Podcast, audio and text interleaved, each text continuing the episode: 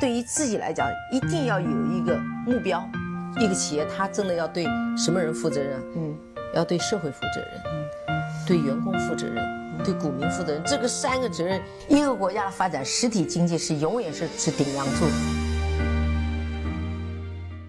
各位好啊，给你一个真实生动的格力电器，我们给的比你要的多。今天呢是二零二零年的九月二十八号，我们在上几天班呢，就迎来了一年中。第二长的假期啊，就是国庆和中秋的双节。在这个疫情还没有彻彻底底的完全结束的二零二零年的国庆啊，我不知道各位会怎么度过这一次的国庆节。那白老师呢，应该是不出省了，就在南京市和江苏省内呢，稍微的转一转，跟朋友聊聊天。带一带孩子爬爬山，然后野野炊，大概就是这样吧。上一周呢，我是突发奇想制作了一期付费的节目啊，在上周五的时候上线。本来我以为能够去付费听我啰嗦的朋友，大概也就啊星星点点吧。但是到了今天，我看到依然还有人在通过付费的方式听我啰嗦了半个小时。真的是非常非常的感谢，感谢各位对白老师的信任啊！感谢各位真金白银打赏给我来听我自己的 投资经历。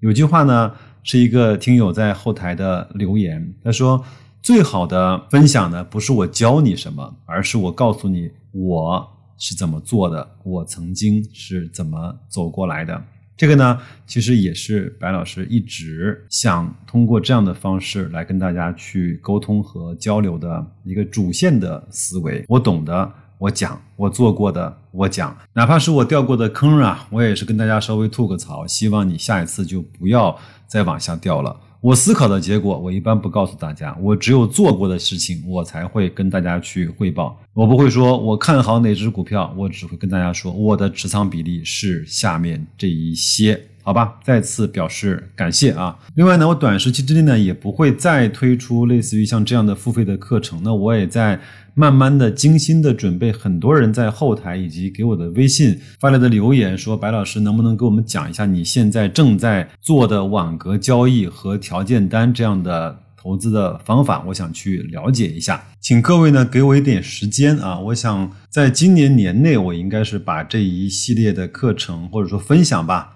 或者是实操的一些经验分享给大家。我也在前面的一期节目中说过，网格的交易的分享跟教程，我一定会用付费，因为是这样，我不希望很多人在完全对这个没有理解和没有心理准备和没有整个的能力储备的情况下来去听这门的课程，因为它是一个双刃剑，用的好呢，可以去帮你去增加你的一些交易机会。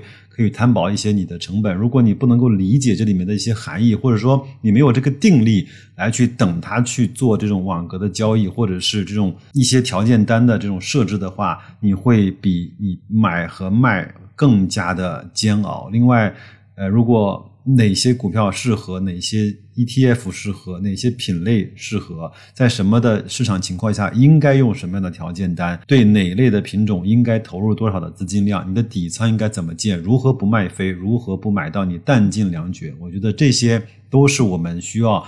充分了解了这个方法之后，再充分了解自己，从而得出来一个我是不是应该用这个方法最后的结论。那所以，我可能会用价格来稍微区分一下来听这门分享的听友的人群，因为有的可能你听完了之后，有可能你会适得其反。有的人如果真像我讲的一样，你既在资金上、能力储备上和心态上准备好的话，那我觉得这门课程对你来说，你的投入。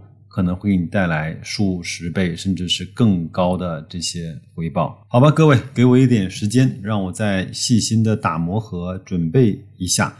我希望能够推出一个值回票价以及能够经得起时间和实践检验的这样的一个分享的课程。前面啰嗦了这么多啊，本期节目呢，我是给大家带来了一个董明珠呢在九月十七号参加的一个央视的一台节目，叫《我的艺术清单》啊。那他的这期节目呢，是请一些企业家和一些名人呢来去让他们讲出自己心目中最喜欢的那些歌曲啊，包括连续剧啊，或者是电影啊，包括一些影视作品和书籍啊，来，然后呢，去串起来他每个人的成长经历和整个奋斗的一些历史吧。董总呢也是非常非常的质朴，他选了几个歌曲和影视作品呢，我觉得我们听完之后觉得，哎呦，这个实在是太平淡无奇了，怎么会听这么传统的歌曲？怎么会看这么老套的电视节目呢？但是呢，我转回头来想，这不就是我们了解中的？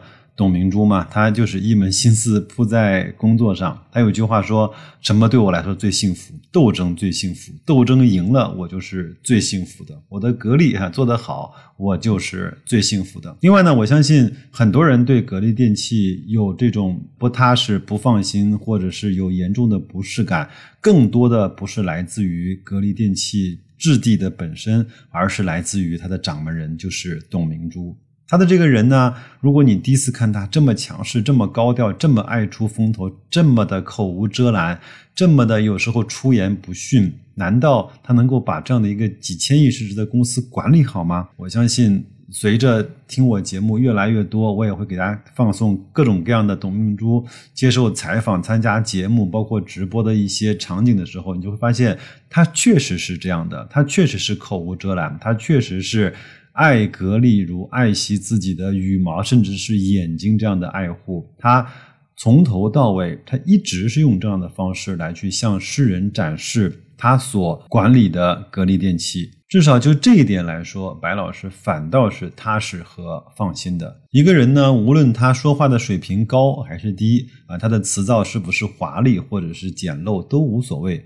关键我要看他是不是一直用这样的方式在讲话。我最怕的是在内部有内部的方式，在外部有外部的方式。对领导有领导的方法，对下属有下属的态度啊，对敌人、对战友、对自己人，所谓的外人都有不同的表达方式和不同的价值观和世界观。这才是我最怕的，或者是啊，嘴上讲一套。背后又做一套，还好，董明珠至少白老师认为他不是这样的人。好，那这期节目呢，其实非常轻松啊，你也没有那么多关于商业的这些道理啊、逻辑啊，各位呢就只当在国庆节前让自己的思想渐渐的慢下来，因为再有三个交易日，我们就会迎来八天的长长的假期，假期最重要，好吗？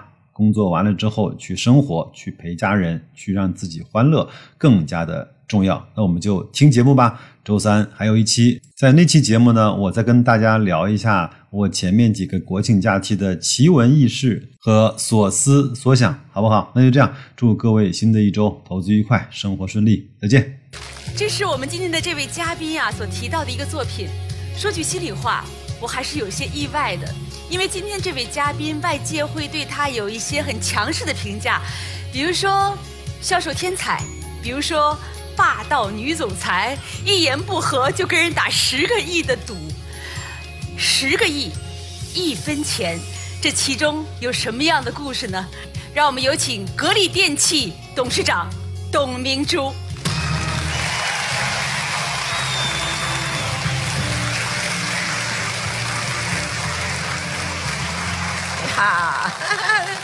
又见面了。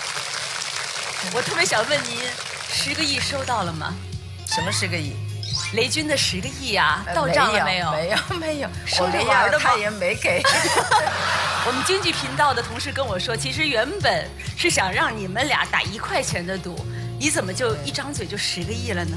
当时的 IT 行业，大家都一口都认认为，IT 行业一定是打败了制造业，传统的制造业。但是我认为，任何时候都离不开我们讲的传统制造业，因为装备是对一个国家来讲，实体经济装备是尤其重要。嗯，对，所以我认为它是不可能赢的。你艺术清单当中的第一个写的是一分钱，我是意外的。为什么会是一分钱这首歌呢？每个人都会唱这个歌是我们儿时时候就是常经常唱的一首歌。对。但我觉得这个歌并不是在于这个歌好听不好听，它实际上展示了一种非常大的一种儿童的那种，呃，对警察叔叔的一种爱、尊重，从小都受到这样的教育。第二个呢，里面讲的一分钱，就是实际上我们每一个人要拾金不昧，不要贪图小利，呃，不是你的东西你不能去要。所以这个对我们来说，我觉得意义很很深刻。呃，从小要培养孩子的这样的拾金不昧的精神，不要因为钱而迷失了自己的方向。就是我讲三观对一个人的一生来讲很重要，对一个社会、对一个国家来讲也是非常重要的。从小到大陪伴我们上学放学路上的一首歌，其实潜移默化的奠定了少年时的三观和今后前行的路。你教育孩子的时候也会是这样吗？我对孩子教育和别人最不同的时候，不会去溺爱他，要有关爱孩子。如何关爱是一个值得我们去思考的问题，并不是完全把他呵护在一个呃温室里面就是呵护，啊，反过来你更应该让他有独立思考的能力。对我的孩子，说实话，我还是被他感动了，不是我，他是我感动了，是他感动了我。他感动了你？为什么这么说？像我有时候上下班开车走那过的时候，是可以看到放学的时候，他跟很多的同学一块会出来。但而且有时候我也可以停下车接他走，没有。但是我没有。第一，我不想给他有特殊的感觉，就别的同学都能自己走，你为什么你就不能自己走？啊，第二个呢，就我希望的就是锻炼他，呃，从开始就要有一个自己能够，呃，朴素的这样的一个生活状态。有一天我明明可以很快就把他接回来，路边看到他没接他，就他真的晚了半个多小时才回来。那我觉得那个路程不至于要这么长时间，所以我觉得就问他，他就为了等一个公交车，因为公交车里面有两块钱的公交车，也有一块钱的公交车，两块钱是有空调的，一块钱是没有空调的，他就为了等了一块钱的公交车，呃，耽搁了那么久的时间，所以我觉得哎，反而是他感动了我，看起来你就是觉得哎呀，人家说这个妈妈。好狠心啊！我也自己跟自己在想，孩子需要的温暖是什么样的温暖？对，可能你今天接了他车，他会想明天你还会来接我，啊，后天还会来接，就他就变成了一个依赖。他总觉得后面可以有一个地方可以躲靠一靠。对，今天要邀请您来做艺术清单。您的同事们跟我透露了你平时的一个爱好，就说。哎，我们董总特爱追剧，后来我就问他，我说他有时间追剧吗？只要有空间的时候，只要我能看到的时候，我就不会放弃。闲在那，电视一打开，我就可以看得津津乐道。打赌，就打赌，就见到十个亿。把我生命里每一次感动。我穿什么样是最漂亮？我不觉得，其实我去斗争，我赢了，我就是最漂亮的。我觉得对的事情，你就要坚持，绝不妥协。最喜欢哪一部电视剧？来，一起看一下。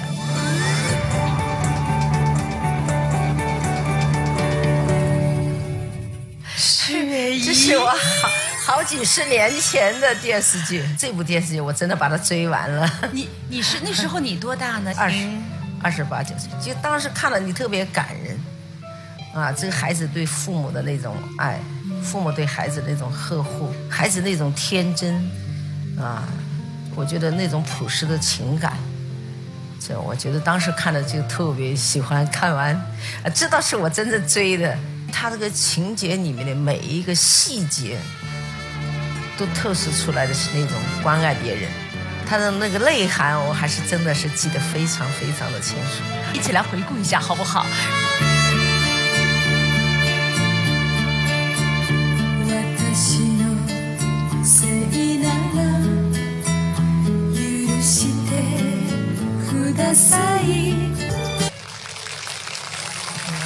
这个音乐特别柔美，你看到吧？这首歌有句话很触动我。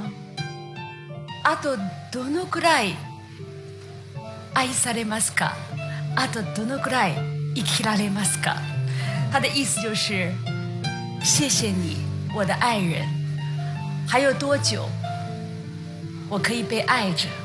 还有多久我可以活着？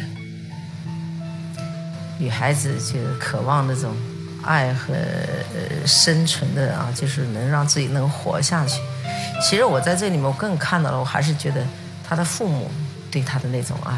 对，对，就是他整个通篇里面，这个女孩子很幸运，也很不幸运。啊、因为她虽然有了这样的不幸运，而在这个过程当中，更加能够体会出那种爱，那爱的深和那种爱的被爱的那种渴望。对我觉得他真的是一个家庭，放大了就是一个社会。这个电视剧的主演山口百惠也是一个特别传奇的女子。她在二十一岁自己最辉煌的时候，她就隐退了，而且再也没有回来过。对，她是自己主动选择。其实我特别想问问你，你在自己的人生选择当中，是主动选择还是被动选择？主动也好，被动也好，我觉得他一定是为了一个爱去做的。啊、我有一次看，最近还看了一段，说他的儿子已经继承他们的这个对呃影视业，从事了这个影视。嗯，我觉得等于是在传承，我觉得也是一种选择。其实看似一些被动的选择当中，其实都是有自己主动的出击的。对，我觉得可能就是自己在选择的时候，就一个是我这个人可能骨子里是喜欢去去挑战吧，就是是一个好斗的人。是个好斗的人对？，我觉得这个斗并不是说和别人斗，就是觉得自己觉得一定要要有一种斗争精神。我记得那一年我才十岁、十一岁左右吧，学校组织我们去游泳，那是一个野外，我觉得很可怕，因为那个荷塘不是游泳池，而且我从来没下过水。那个那个荷塘里面底下的淤泥很深，你脚踩进去那种很恐怖的。所以我就一直不愿意去。但是我们的辅导员就批评我啊，你这么高个子，你看你那么棒，为什么不去啊？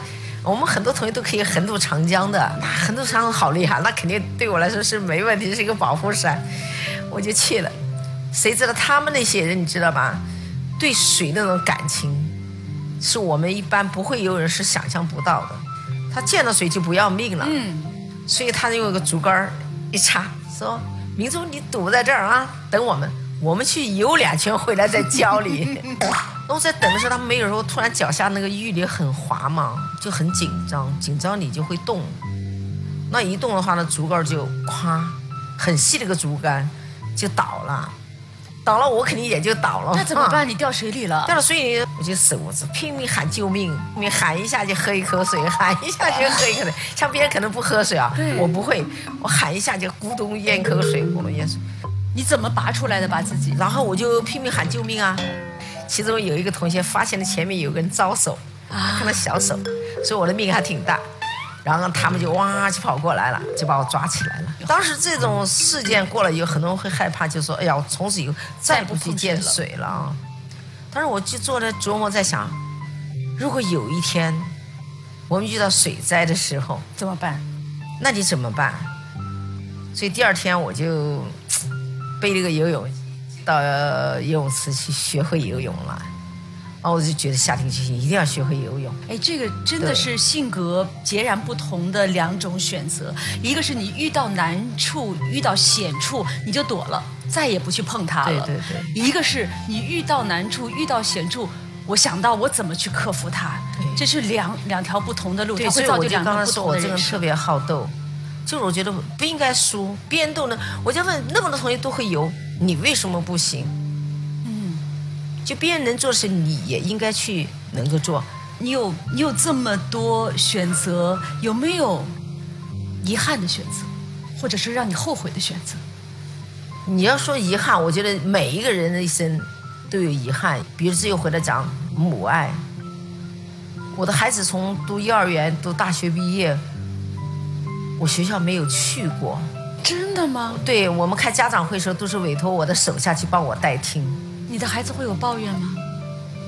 以前可能会有报应吧，呃，这个有一次我记得在家礼拜天，他就跟我在在讲讲学校的事，我听，那突然我的电话就来了，那没办法就打断了，就工作要紧啊，你知道我儿子一个静悄悄的动作，一下突然对我打击还是挺大的，他什么话都没说，跑去把电话线啪给拔了。他是是一种愤怒啊。其实孩子真的希望，孩子很希望妈妈能够跟他多聊天，多舌边。现在回头看，你是不是有点后悔？真的有一点。如果当时多一点跟他的交流，呃呃，可能，但是觉得你后悔是因为母子的情感，但是你从好像失去的部分，同时又看到另外一部分，就希望孩子能更加自立。对，对，总是有得有失吧。如果当时我的母爱更多一点，对孩子家庭小家庭关注的更多一点，我想可能没有格力的今天啊。可能你失去的是一个小的爱，但是你可能获得的是一个大大爱。我们不希望每一个人都像我这样，对吧？你不希望，因为确实我们付出了太多，就是希望一少部分人的付出，让更多的人得到一种更美的那种亲情和你整个一个小家庭的那种温馨。他是要有人去付出，他才才能够得。如果今天我们企业不好了，九万员工失业了。这九万家庭最起码是不快乐的吧？都是建筑在一点一滴的这种牺牲的基础上。其实，呃，做艺术清单也有半年的时间了，一直来说都是我们为嘉宾会准备一些什么东西啊，布置一些什么东西啊。但是今天不一样，我们的待遇不一样。董明珠同志 给我们准备了下午茶，让我非常的暖心。但是我觉得下午茶呀，必须几个闺蜜在一起。才有味道，才甜蜜。我我我今天请来了一位啊，也是我们的好朋友，你猜猜是谁好不好？第一，他最近跟您同框过，啊。第二，你被人称之为是这个霸道女总裁，她也有初代大魔头的称号，而且她也是一个超拼超飒的女性，她几十次。用自己拼命的一个状态，来赢得了国际赛场上五星红旗的升级。她就是邓亚萍，肯定是。让我们有请亚萍。你好，哎呀，见面了。你好。哎呀，刘姐姐，你好。开心，开心，好开心，对不对？不是，我每次见她，就她实际上就展示是一种力量，是不是？真的。啊谢谢。真的，我我觉得她特。用可爱两个字形容他不为过，他可爱吗？对，真的可爱，他又有又可爱又真的非常可爱。下午茶饿了，来吧，上茶。两位，两位，我今天的下午茶吃什么呢？看董姐姐，我觉得你觉得来杯果汁好，你来。你看果汁我们会弄了，你知道吗？我上次跟董姐姐去，我帮 帮她卖货去。对了对了，真的。我们上次搞直播啊。他来给我站台，真的，对那天成绩还可以吧？可以可以，相当可以，非常好。多少多少多少？那天是啊，你都忘了五十亿，不止，翻翻，你怎么一百亿啊？一百零二点七，你忘了？一百零二点七亿呀！对对对，你们俩的成绩啊？董姐姐，没有没有没有，是是是你的董姐姐成绩，嗯，好，加点水，水水，嗯，啊啊。两下，哎，是这意思吧？对，亚萍还有这么一手呢。对，下一下，哎，你还知道这些新玩意儿呢？你真是，呃，刚学的。你看，而且颜色好漂亮，太适合下午茶了。特别好，你喝吧，来来，干吧，就在这儿吗？嗯，尝一下，你先尝尝口感。是比你在平常外面如果那个点的果汁的话要好很多。我看看今儿有啥东西，蛋糕，蛋糕我切好了。哎呦，我跟你说，就是能干的人干什么都都都厉害。你看这蛋糕切的就跟卖的似的，我真的觉得我今天是过日子来的。很长时间这节目没做的这么开心是吧？就我来我好意外，是吧？因为他就在楼上。对，我说你早上在干嘛？我在直播。你晚上在干嘛？我在直播。那你下午在干嘛？啊，我下午想睡一会儿。你别睡了，你过来吧。我说，请你喝下午茶。对，这是你的，这是你的，我给你们俩分。你端蛋糕，我来这个。啊，走了。好，我能尝尝蛋糕不？这个蛋糕一定好吃。对，谢谢。自己家做的真是不一样啊。我就完全没有是在工作的状态，完全就是很享受生活。我们其实这么多年，我们见的次数并不，但是见面一瞬间就找到那种感觉，对，非常重要。其实当见他面很多次，他不认识我，没有在电视上看到他无数次。冠军心里很羡慕，冠军好了不起，为国家争光啊等等，真的是很很尊重 那种崇拜他的感觉，还是非常那个。但是我真的跟他第一次见面，最深刻的印象就是在海南。怎么呢？一见如故。前年，两年了，什么去年？去年吧，哎呀，前年，都两年了，有吧？两年有有，打赌。就打赌，就见了五十个亿六，来，嘉宾，你有十个亿没？就见了五六次嘛。但是见完面就真的是，不仅是一见如故啊，那讲的一见就终身难忘，哎，真的很奇怪。你。们俩在我心中其实有特别相像的地方。她有特别小女人、特别腼腆的那一瞬间。啊。但是又特别狠、特别坚定的那一刻。嗯嗯你同样是这样。你说起你的夺冠，你说起你拼的时候，哇，你的眼睛是可以杀人的。你记得吗？你说飒飒，你说为我说你为什么说飒？你说那就是杀。但是他是个很快乐的人。其实精神这个东西是，我觉得就是无论你在什么地方，其实精神很重要。其实一个人一生的财富，不是因为像刚才说，我现在因为当了总裁，我当了董事长，我拥有了对九万人，我可以指挥他们，我觉得好像我很成功。其实不是的，人的成功就是在你经历过的每一天回头看不后悔。因为一个世界是要五彩缤纷的聚合起来才叫世界，那五彩缤纷不能一个颜色，所以每个人都扮演着自己的角色，但这个角色扮好了，他就是最成功了。你们俩在我心中都特别强大。这个强大不是因为你们的事业做到了最巅峰，而是你们俩在谷底、在最挫折的时候，都有那种不服输的劲儿。我特别想问问两位，你们觉得自己成功的关键词是什么呢？不服，不服。其实我觉得亚萍身上，她不仅是一个“不服”这两个字，真的，我觉得她有一种尊严，真的，他他尊严我觉得他并不是说把别人打垮了，我赢了，好像不服啊，就是她不是，他有一种尊严，啊，这种自强，有一种为国家的那种争光的那种那种目标，就是说他到了这个份上，他就觉得我要为国家争光。啊，你说打球他打的也挺不错了，那有时候人觉得也还可以了，对吧？打了一次世界冠军还不行，打第二次还是连冠，几十次对吧？他他真的他就是一种争光，到了最后他就有一种使命在里面了。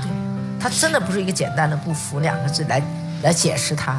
他解读了你，你解读一下你心中的董明珠。我觉得某种程度上也有一种不服，啊、就是我是觉得他是不服在于，是我理解的是他觉得中国人我们一样能够造出好的产品出来，让世界爱上中国对。，就是外国人能做的东西，我们中国人也能做。难得两个惺惺相惜的人坐在一起，你们俩都是在各自领域的真心英雄，真的。把握生命里每一次感动，和心爱的朋友深情相拥，让真心的话和开心的泪，在你我的心里流动。厉害，唱得好。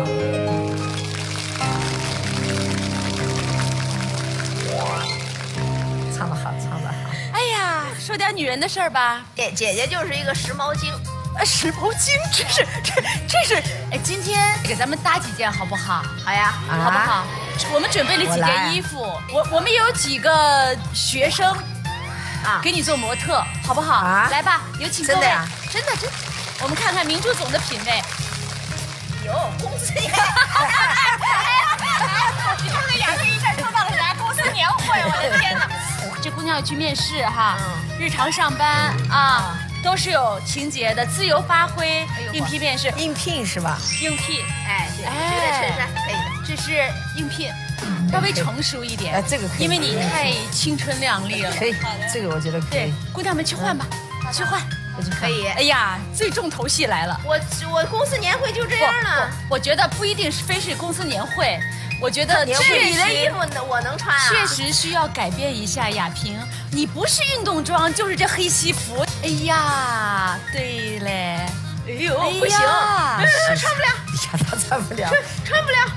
这一套我觉得只能这样可以。不行，可以，你不要拒绝，真的准确。这样摆一摆，来给我们镜，来亚萍，你站中间，给你试一下。我拿个镜子给你看，好吗？你看，真的，真的很漂亮。你看，哎呀，这鞋再穿上，来试一下呗，试一下呗。没事，就就就是告诉你，你是有无限可能的。不用，他不用为就这样，你看，一定很漂亮。哎，真的耶，很漂亮。它主要这个丝巾一搭这里就很漂亮。你看，像我的衣服吗？像。像。他这个，你看我从来不穿黑衣服，你别穿了，这个黑的拿掉。开会可以。我要像你那么瘦，我也不用穿黑的。那不一定。其实穿衣他可以，他还可以穿条条形衣服。也是可以，可以的，嗯，可以的，显现出来。行，我们我我我们我们努力改变你，我们两个同心协力，对，同心协力改变这四个小美女，好了吗？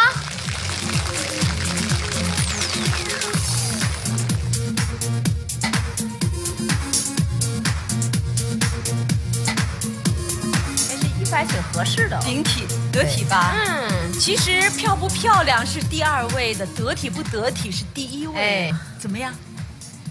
满意吗？那是我选的，当然满意了。接着把那个鞋换上，那个高跟鞋换上，会更漂亮。你换，对对，可以。你要换高跟鞋更漂亮。你们的鞋合适吗？号看看，管它合不合适，反正套上一高跟。对，一双鞋半身衣。你看，你看高跟鞋一穿就完全味道不一样。你是被总裁耽误的一个时装设计师啊！哎，你还别说，其实我自己给我总结，我要搞服装设计应该还不错，相当不错。非常感谢，谢谢谢谢姑娘们，谢谢谢谢。穿走吧，真的穿走，穿走，很漂亮。那你们就慢慢再接着聊。直播顺利，直播顺利。好的，好的，再见了。体育频道的同事在等你。哎呀，哎呀，好了！那我最感动的是我们那批年轻人，九零后，他们在火神战队上睡了三天三夜。最怕的是没有信心，对的事情你就要坚持，绝不妥协。我赢了，我就是最漂亮的。其实今天看到了你很多面，我们一起再来分享一下他艺术清单当中的下一个作品，一起来看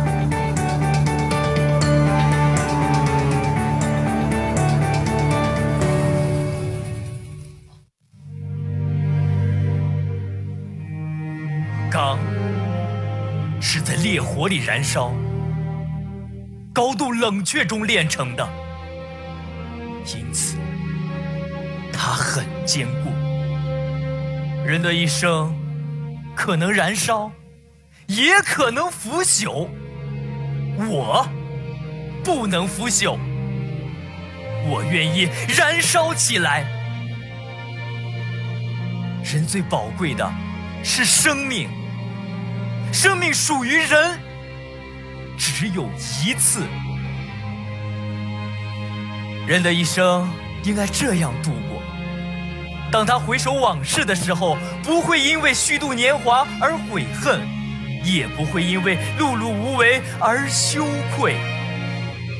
这样，在临死的时候，他就能够说：“我的整个生命和全部精力。”都已经献给世界上最壮丽的事业，为人类的解放而斗争。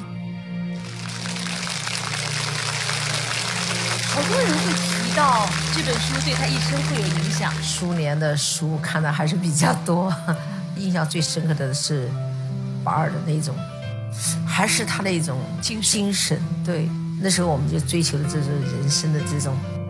雄心壮志啊，那种，其实这更多的是他那种不屈不挠的那种自我的精神。这种精神就是你人生的底色了。对，我觉得可能就是吧。其实人的梦想，你说现在谈，我说哎，你的人生梦想是什么？是什么？啊，我觉得人真正的梦想就是，你每一天走过来，都是一个挑战的过程。我在隔离三十年，我没休过年薪假，那我完全可以去享受它。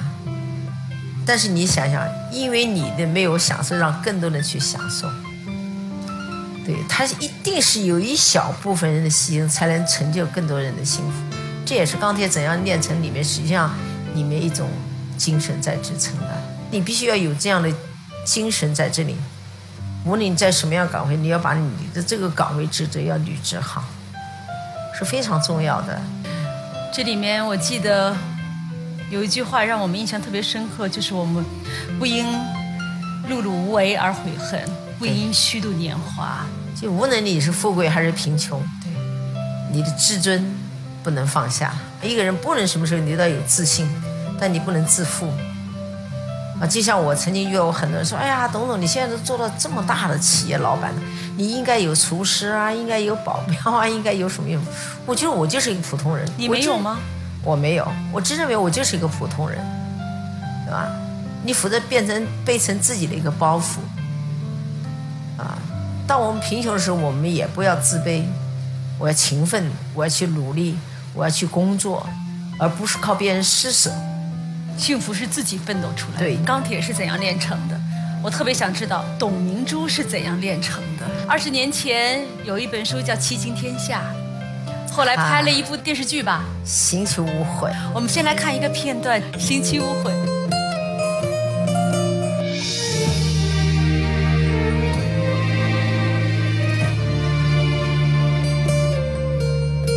就这样站在，挺心酸的。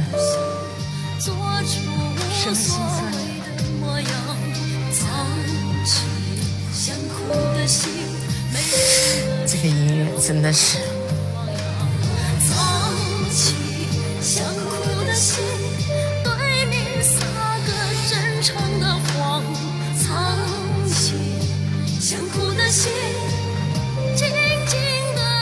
这个音乐太熟悉了。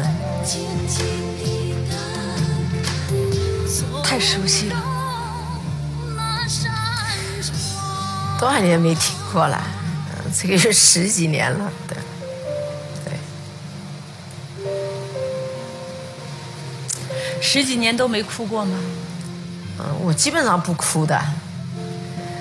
对，但是这个音乐，这个歌词还是挺令人藏起想哭的的心，你是不能哭吗？你必须担起太多的事情，所以你不愿意。九五年当部长的时候组建这个团队，包括面对的方方面面的那种压力，是你要有巨大的勇气。你比如当时我们销售决定了企业的生存，但是公司那时候也没有什么技术，你天天都去吼，天天去喊，而且人家甚至于举报我的信的内容里面就是讲董明珠是一个这个霸道啊，这个怎么怎么怎么啊，都是说啊抢权呐、反正讲这些。当时我到公司才正好当部长两个月吧，有一次不小心把那个腰骨摔断了，就是按照医院要求是躺床卧床一百天，因为他是他是不能动的。所以我摔完绑了绑带以后，每天坚持到单位去上班，从早晨七点半坐在办公室，坐到晚上十一点钟，不能倒下，腰板不能弯，就坚持值得上班。但是确实因为你这样而感动了你的手下，没有人有怨言。我们那时经常加班，晚上发货到十一点钟，特别九五年的到旺季来的时候，那货源的分配也是很讲原则的，就你可以通过手上的权利，可以获得个人的更多的利益，所以在这里面都要做很多的选择。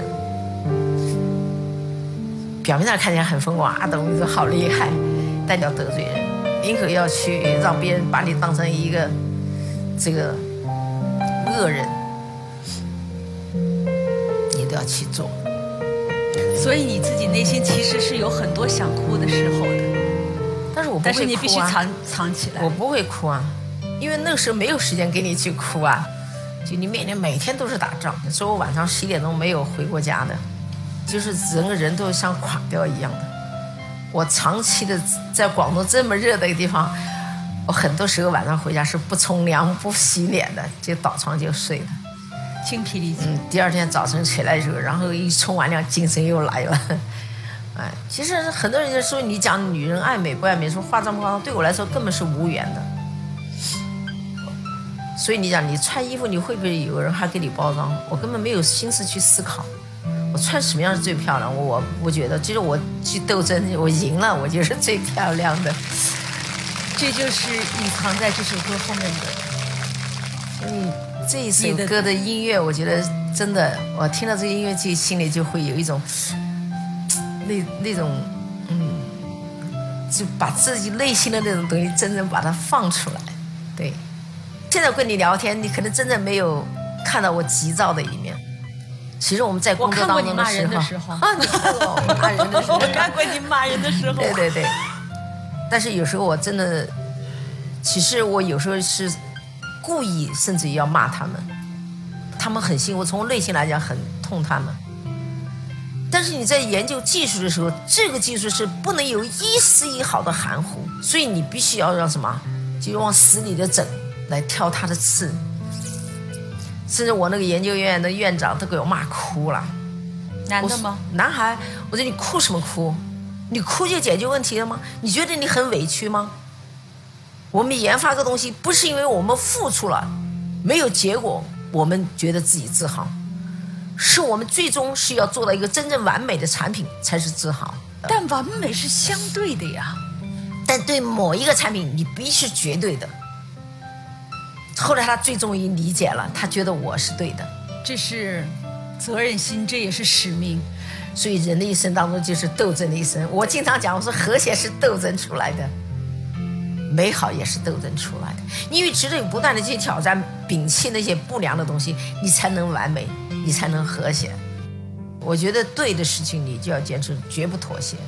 董明珠是怎么炼成的？就是一个坎儿接着一个坎儿，一个难接着一个难，一步步炼成的。接下来这张艺术清单，我们一起来看一下。军旅战争题材电视剧《绝密五四三》，以1959年国民党 U-2 高空侦察机被中国人民解放军击落为历史背景，讲述了空军地空导弹部队英雄二营克服重重困难，保卫新中国领空的故事。董明珠为何将这部电视剧放入她的艺术清单？请继续收看。这也是一部电视剧，你看了之后就推荐给同事了，是吗？对，那天是偶然的嘛，在吃饭时候突然看的这部电视，然后其中看了这个情节上好多都是那种，就是有梦想、有追求，呃，不顾自我牺牲那种精神。当时看完以后，我觉得我们要有这种精神啊，所以我就第二天我就组织所有的公司的人看了第一集。集体看，看完以后要大家回去，就分头回去，一定要把它看完。其实我觉得我们和国家的命运是一起的，真的没有国家就没有我们的安身之处。是，特别是军人的那种毅力。当我们今天在做中国制造的时候，我们的制造如何能把我们制造做成这种最现代化的啊？呃，最最有这种科技含量的、有技术的产品，嗯，其实还要更多的年轻人要有这样的精神。我在你身上会看到军人的色彩，就是军人的有时候那种坚毅的表情，会有一瞬间会有那样的感觉，是军人的那种素养，嗯，是我们很多人每一个人都应该具备的一种素养，嗯，所以他不单一的是一个军人。才应该具备的。任何一个人，任何一个企业，都跟一个国家、跟一个时代的命运紧紧相连。所以在国家危难的时候，你也会毫不犹豫。我看资料当中，格力电器捐赠雷神山医院，是我觉得是应该的，根本没有值得什么炫耀的。我们在沙市的时候，我们就组织了健康研究，因为我们有了这个基础，马上我就打电话叫公司马上把这个健康团队组织起来，针对现在新的病毒，赶快去做研究。真的，我觉得特别自豪。这就是说，这个自豪是因为我们一代的年轻人，他们同样有了使命感和社会责任。就是我讲的，把那个研究院院长骂的哭的那个人。他在他，所以他为什么哭委屈？说我这么努力，我们五十几天都在这里没有回国家，家里孩子都很小，因为他们都才三十多一点嘛，孩子很小。你不鼓励我们，不表扬我们，还要批评我们。我说不是，我们做的就必须要确保百分之百，你不能有一些瑕疵。对，后来他们最后终于还是理解了。你以你的团队为骄傲，其实。他们也以你为骄傲、目标和梦想。其实我们到格力的时候，特别想听听年轻人对你有什么样的看法。你的员工不是说奉承，而是说真心话。有几个敢说的，听听他们怎么说，行吗？来，董总，董总，董总，有时候叫老板，有时候是董姐姐，董姐姐。特别实干的一个人，雷厉风行的一个人，很亲切，很健谈。他是真的有民族情怀的一个企中国企业家，啊，他是真的把做好中国制造的这样一个人，啊，重大的时代任务。扛在自己肩上前行的这样一个中国企业家，我们都觉得董总是一个非常细心的人，因为夏天珠海这边天气比较热，然后很贴心的给我们发那个高温津贴，然后还有风扇让我们清凉解暑。董姐姐，我真的很崇拜你。董总，我们什么时候可以见到你？董总，我们什么时候可以像你一样优秀？董总。我们都想紧随你的脚步，把我们民族企业做大做强。董姐姐，我爱你。董姐姐，我们什么时候能像你这样优秀？这孩子们都真的都很优秀。其实我在这些孩子上看到一个什么，就是我们的责任使命是什么？我们要给他们搭建更多的平台，给那些有梦想的年轻人，有有有有就是有价值观的，就是愿意去自己去历练自己的人。给他机会，给他平台。今年我们还是招了五千大学多人的大学生，不是因为我们这个今年的业绩不好就停止研发，所以一个要给大学生有一个出路。他毕业了，他都有地方，他要走向社会。他走向社会，唯一要的就是要有工作。嗯，这是我们本身从社会责任角度讲。第二个，企业自身发展来讲，也需要研发是没有止境的。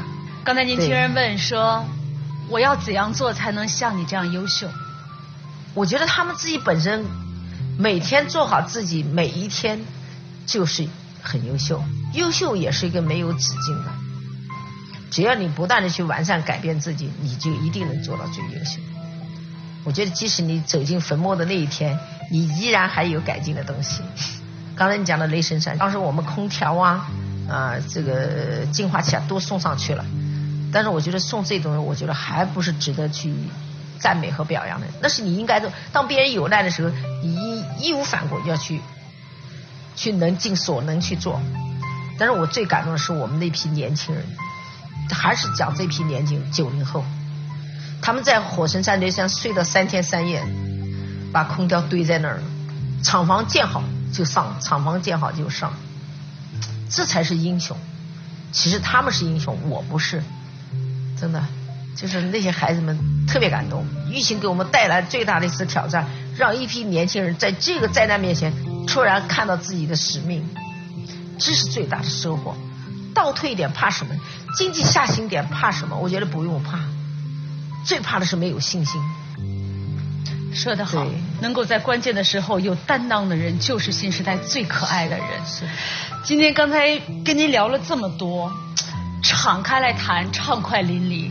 但是最后，我特别希望您用快问快答的形式，用本能告诉我你心中的答案，不深究，快问快答，多快啊！就是本能，瞬间反应。可不可以？我们试试看。我从来都是讲实话，讲真话，特别好。自己为品牌代言是为了省钱，还是为了精准表达？承诺。喜欢咸水鸭还是煲仔饭？盐水鸭，家乡的味道。对。你觉得在哪里唱歌效果会比较好？浴室还是 KTV？KTV 吧。大哭一场和大吃一顿，你觉得哪个更解压？对我来说都不存在。那那你解压的方式是？我解压的就拼命干活。如果让你选择一个地方度假，海边、雪山、草原、花海，你会去哪里？雪山。你住在海边，喜欢雪山？对。好，喜欢哪个季节？春夏秋冬？冬天。喜欢什么样衣服材质？丝绸还是棉麻？棉麻。你喜欢喝什么？咖啡还是茶？我既不喝咖啡，也不喝茶，喝水。如果有时间学一个技能，你会选择潜水还是精进厨艺？如果要我选的话，因为这些对我都没有，但是我如果选的话，一定选厨艺。作为一个销售业务员，你觉得最需要具备的素质是什么？勤奋和诚信。作为一个五百强企业的老总，你觉得最需要具备的素质又是什么？创新能力吧。退休后，如果让你在两个职业当中二选一的话，花艺师、服装设计师，你会选择哪一个？花意思。如果你去帮儿子带孩子，你会觉得在育儿观念上和儿媳妇有冲突吗？不会。你会是个好婆婆吗？那一定是。如果让你给自己准备一件生日礼物，你会选择什么？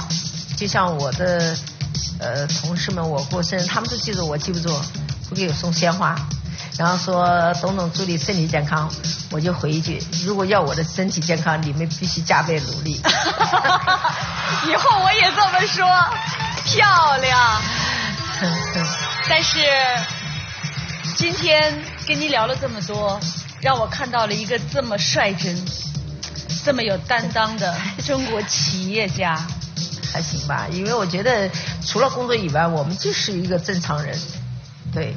但是恰恰因为你的当下已经没有时间去分开，所以经常人说你的生活是怎么安排呀？我觉得我已经没有个人生活了。但是我觉得想讲，人生走完的时候回头看，每一个人一生的路走下来，他就是他的人生的一个艺术表现。对，所以最后结果会告诉你，你是一个美好的艺术呢，还是一个丑陋的艺术呢？对。内心各自有看法。对，感谢您收看这一期的《我的艺术清单》，我们下期再见。